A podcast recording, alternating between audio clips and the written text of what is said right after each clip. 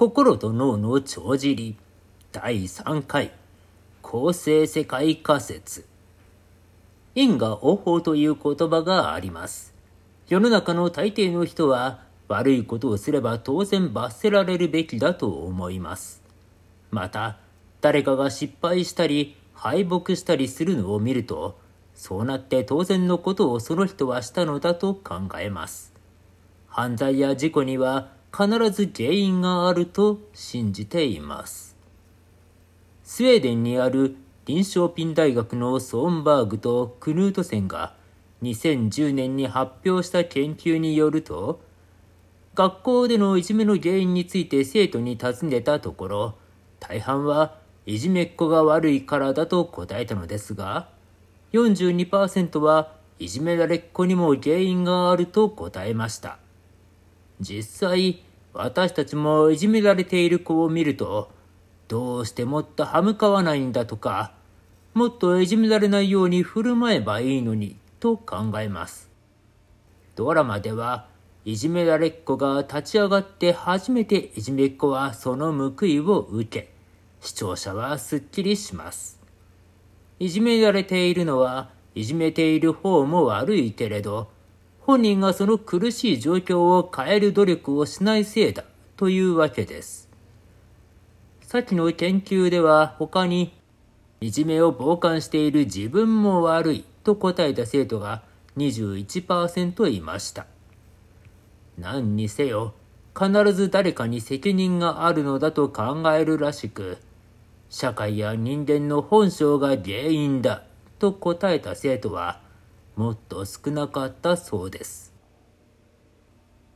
世界は公平公正な場所であり、悪いことが起こるのはそこに暮らす人々に責任がある。そういう考えを公正世界仮説と言います。私たちは頭で信じていなくても心の底では正義は悪に勝つべきで努力は必ず報われると信じています。因果応報とかカルマといった観念も構成世界仮説の一種です。ところが、現実世界はもっと複雑回帰で、不合理で、不条理なものです。悪いことをしても裁かれない人もいれば、何の理由もなく殺害される人もいます。生まれ育った条件によって何の努力もなく恵まれた生活をしている人もいれば、どんなに努力しても貧困から抜け出せない人もいます。でも、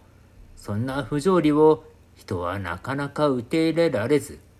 何らかの原因理由を世界に求めます。裕福な人も貧しい人も、それぞれに何か理由があってそうなったのだから、福祉や所得再配分など余計なことを政府はするべきでないと考えたりします。ある日どこかで空から原爆が落ちてきたら、落とされた方にも何か原因があるべきだ、と考えたりもします。